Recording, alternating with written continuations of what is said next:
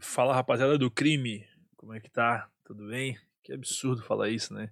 Mas hoje nosso bate-papo é sobre penal, segunda fase, quarto unificado, beleza? Quem tá falando com vocês aqui é o Diego, joia? Convido vocês para seguir a gente no Instagram, aqui no Spotify ou em qualquer outra plataforma de áudio que você esteja ouvindo, né? Para nos ajudar aí na causa e levar bastante informação para essa rapaziada que tá afim de passar na OAB, pegar a carteirinha e sair soltando a advocacia aí pelo mundo, beleza? Sem mais delongas, pessoal, direto aqui para nossa primeira questão. Questão número 1 um diz o seguinte: Maria, jovem extremamente possessiva, comparece ao local em que Jorge, seu namorado, exerce o cargo de auxiliar administrativo e abre uma carta lacrada que havia sobre a mesa do rapaz. Ao ler o conteúdo, descobre que Jorge se apropriara de 4 mil reais, que recebera da empresa em que trabalhava para efetuar um pagamento, mas utilizara tal quantia para comprar uma joia para uma moça chamada Júlia. Absolutamente transtornada, Maria entrega a correspondência aos patrões de Jorge. Com base no relato acima, responda aos itens a seguir, empregando os argumentos jurídicos apropriados e a fundamentação legal pertinente ao caso. Letra A. Jorge praticou crime? Se sim, em caso positivo, qual ou quais crimes, né? Aqui o Jorginho, nosso querido, praticou sim um crime, né, o crime de apro apropriação indébita qualificada, né, ou majorada em exercício do ofício, lá nos termos do artigo 168, parágrafo 1 inciso 3 do queridíssimo Código Penal. Né, então, o, o, o tipo penal diz o seguinte: apropriar-se de coisa alheia móvel de que tenha posse ou a detenção. Aí a pena né, é aumentada de um terço quando o agente recebeu a coisa em razão de ofício, emprego ou profissão, que foi o caso do gente fina ali, né? Letra B. Se o Ministério Público oferecesse denúncia com base exclusivamente na correspondência aberta por Maria, o que você, na qualidade de advogado de Jorge, alegaria? Aqui, tranquilíssimo, né? Falta de justa causa para a instauração de ação penal, já que essa denúncia se encontra lastreada exclusivamente em uma prova ilícita, né? Por quê? porque foi decorrente de uma violação a uma norma de direito material, ou seja, o artigo 151 do Código Penal, que é o que? A violação de correspondência. Lá no artigo 151 diz que devassar indevidamente o conteúdo de correspondência fechada dirigida ao trem é violação de correspondência, tá joia? Aí você poderia também dar uma chegada no artigo 395, parágrafo, perdão, inciso 3 do Código de Processo Penal, que lá diz que a denúncia ou queixa será rejeitada quando faltar justa causa para o exercício da ação penal. Ou, para finalizar, artigo 5 inciso 12 e 56 da Constituição Federal, que eles dizem que seria inviolável né, o sigilo da correspondência e das comunicações telegráficas, de dados e tudo mais, né, nas hipóteses e na forma que a lei estabelecer para fins de investigação criminal ou instrução processual para os casos aí de comunicação telefônica. E também são inadmissíveis no processo as provas obtidas por meios ilícitos, belezinha? Aí tua resposta fica show de bola. Questão número 2. Caio é denunciado pelo Ministério Público pela prática de crime de homicídio qualificado por motivo fútil. De acordo com a inicial, em razão da rivalidade futebolística, Caio teria esfaqueado Mévio 43 vezes, credo, causando-lhe o óbito. Pronunciado na forma da denúncia, Caio recorreu com o objetivo de ser impronunciado, vindo o Tribunal de Justiça da localidade a manter a pronúncia, mas excluindo a qualificadora, ao argumento de que Mévio seria arruaceiro e, portanto, a motivação não poderia ser considerada fútil. No julgamento em plenário, a ocasião em que Caio confessou a prática do crime, a defesa lê para os jurados a decisão proferida pelo Tribunal de Justiça no que se refere à caracterização de Méville como arruaceiro. Respondendo aos quesitos, o Conselho de Sentença absolve Caio. Sabendo-se que o Ministério Público não recorreu da sentença, responda aos itens a seguir, empregando os argumentos jurídicos apropriados e a fundamentação legal pertinente ao caso. Vamos lá. Letra A.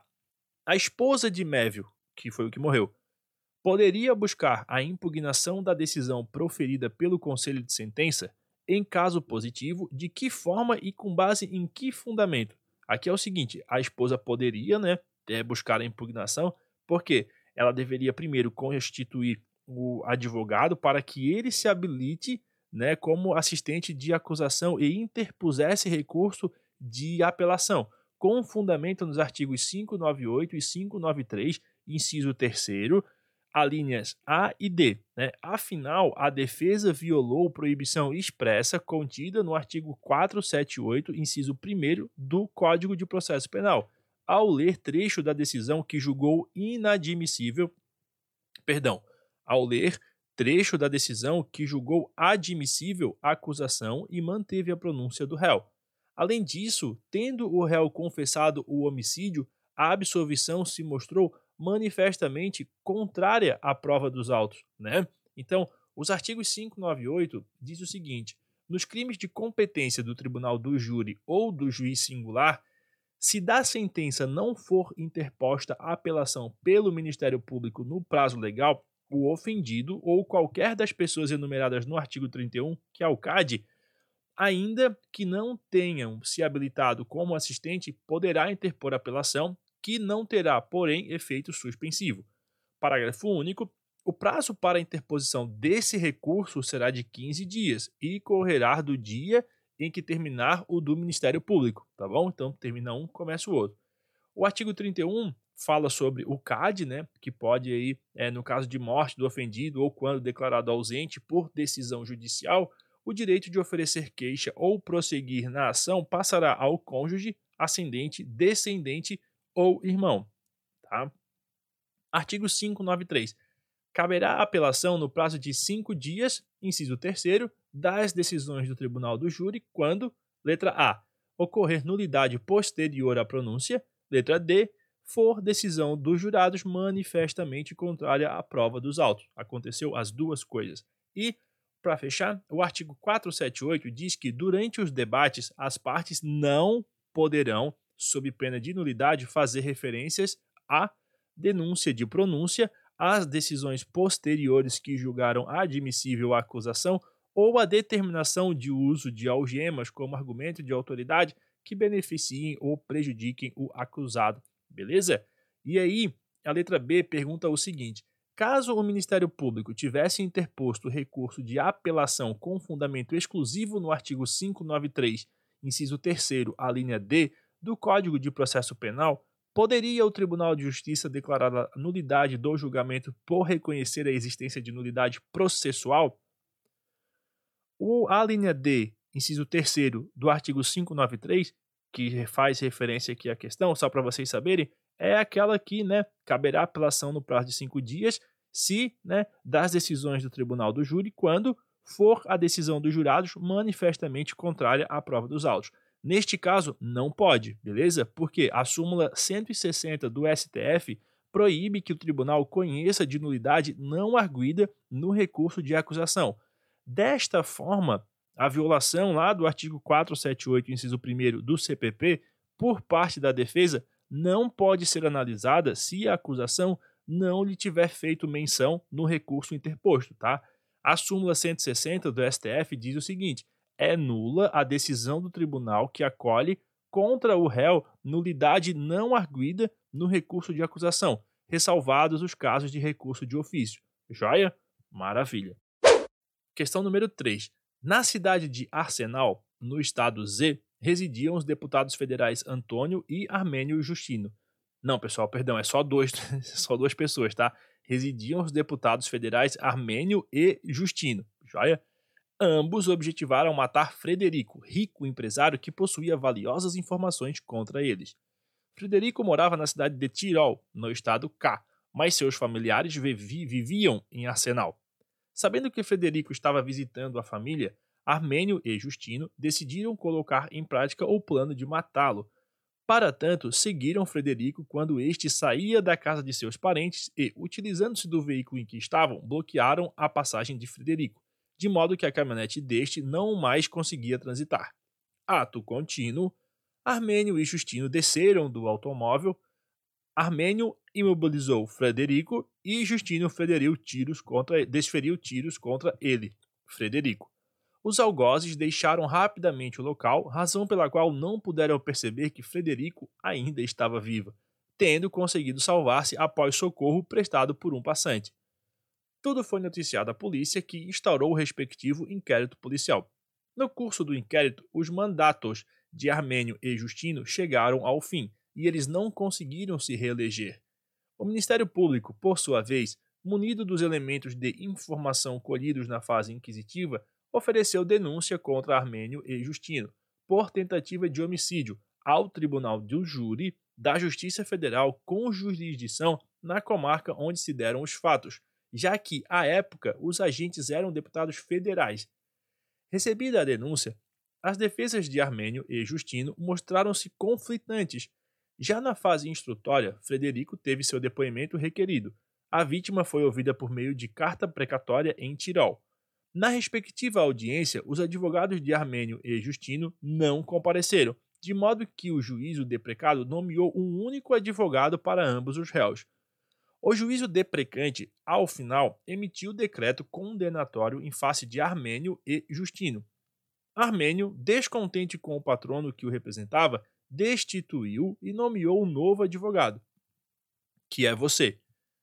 Com base no cenário acima, indique duas nulidades que podem ser arguídas em favor de Armênio uh, e justifique com base no CPP e na Constituição da República, tá? Fichinha essa aqui, né, pessoal? Aqui primeiro há que, se, que ser arguída, no caso, né, a nulidade por incompetência absoluta, né? Aí você corre lá no artigo 564, inciso 1 do Código de Processo Penal, pois no caso não tem incidência de nenhuma das hipóteses mencionadas lá no artigo 109 da Constituição, que justificam, que justifiquem, aliás, a atração do processo à competência da Justiça Federal. Beleza? Então, a nulidade, né, conforme o artigo 564, inciso 1 diz que a nulidade ocorrerá nos seguintes casos: por incompetência, suspeição ou suborno do juiz. Nesse caso, o juiz ele era incompetente. Beleza? Além disso, né, o fato de os agentes serem ex-deputados federais não enseja deslocamento de competência. Nesse sentido, o competente é o tribunal do júri da comarca onde se deram os fatos, pois, cessado ali o foro de prerrogativa de função, voltam a incidir as regras normais de competência para o julgamento da causa, de modo que, dada a natureza da infração, que seria o crime doloso contra a vida, a competência é afeta ao tribunal do júri de Arsenal, que é onde rolou o crime, tá? Além disso, né, também deverá ser arguida a nulidade com base no artigo 564, só que daí o inciso 4 do Código de Processo Penal. Né? A nulidade ocorrerá nos seguintes casos: inciso 4, por omissão de formalidade que constitua elemento essencial ao ato. Ou seja, a nomeação de somente um advogado para ambos os réus feita pelo juízo deprecado não respeita o princípio da ampla defesa, lá da Constituição no artigo 55, pois, como as defesas eram conflitantes, a nomeação de um só advogado prejudica os dois réus, né? E aí, por fim, com base nos artigos 413 e 414 do CPP, bem como lá no artigo 5 inciso 53 da Constituição da República, pode ser arguída a nulidade pela falta de apreciação da causa pelo juiz natural do feito, beleza? Então é isso aí, um monte de besteira num único processo. Joia. Questão número 4. João e Maria, casados desde 2007, estavam passando por uma intensa crise conjugal. João, visando tornar insuportável a vida em comum, começou a praticar atos para causar dano emocional a Maria, no intuito de ter uma partilha mais favorável. Para tanto, passou a realizar procedimentos de manipulação, de humilhação e de ridicularização de sua esposa.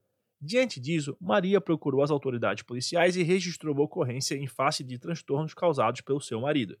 Passados alguns meses, Maria e João chegam a um entendimento e percebem que foram feitos um para o outro como um casal perfeito. Maria decidiu, então, renunciar à representação. Vamos lá. Com base no, nesse sentido, né, e com base na legislação pátria, responda fundamentadamente. São duas questões. Letra A. Pode haver renúncia, retratação, à representação durante a fase policial antes de o procedimento ser levado a juízo? E letra B. Pode haver aplicação de pena consistente em prestação pecuniária? Aqui, galera, é o seguinte: a gente está falando de crimes previstos na Lei Maria da Penha, que é a Lei 11.340 de 2006, tá? O artigo 7 inciso 2 fala que são formas de violência doméstica e familiar contra a mulher, entre outras, a violência psicológica, entendida como qualquer conduta que lhe cause dano emocional e diminuição da autoestima, ou que lhe prejudique e perturbe o pleno desenvolvimento, ou que vise de, de, degradar ou controlar suas ações, comportamentos, crenças, decisões, mediante ameaça, constrangimento, humilhação, manipulação, isolamento, vigilância constante, perseguição mais insulto, chantagem, ridicularização, exploração e limitação do direito de ir e vir ou qualquer outro meio que lhe cause prejuízo à saúde psicológica ou à autodeterminação, tá? Lei Maria da Penha, artigo 7 inciso 2 Além disso, né, a gente tem o Código Penal, que dispõe o seguinte: artigo 129, ofender a integridade corporal ou a saúde de outrem, né, pena de detenção de três meses a um ano. Aí o artigo 9 fala que, se a lesão for praticada contra ascendente, descendente, irmão, cônjuge ou companheiro, ou quem conviva ou tenha convivido, ou ainda prevalecendo-se o agente das relações domésticas, de coabitação ou de hospitalidade, aí é de detenção de três meses a três anos, tá certo? E o parágrafo 10 fala que nos casos previstos nos parágrafos 1 a 3 do artigo 129 do Código Penal, se as circunstâncias são as indicadas no é, parágrafo 9 deste artigo, aí sim aumenta-se a pena de um terço, beleza? Sendo assim, de acordo com essa lei, essas leis que a gente viu, a renúncia à representação só é admitida na presença do juiz, beleza? Em audiência especialmente designada para esta finalidade, nos termos do artigo 16 da Lei 11.340 e, de acordo com o artigo 17 da referida lei, a prestação pecuniária é vedada, tá bom?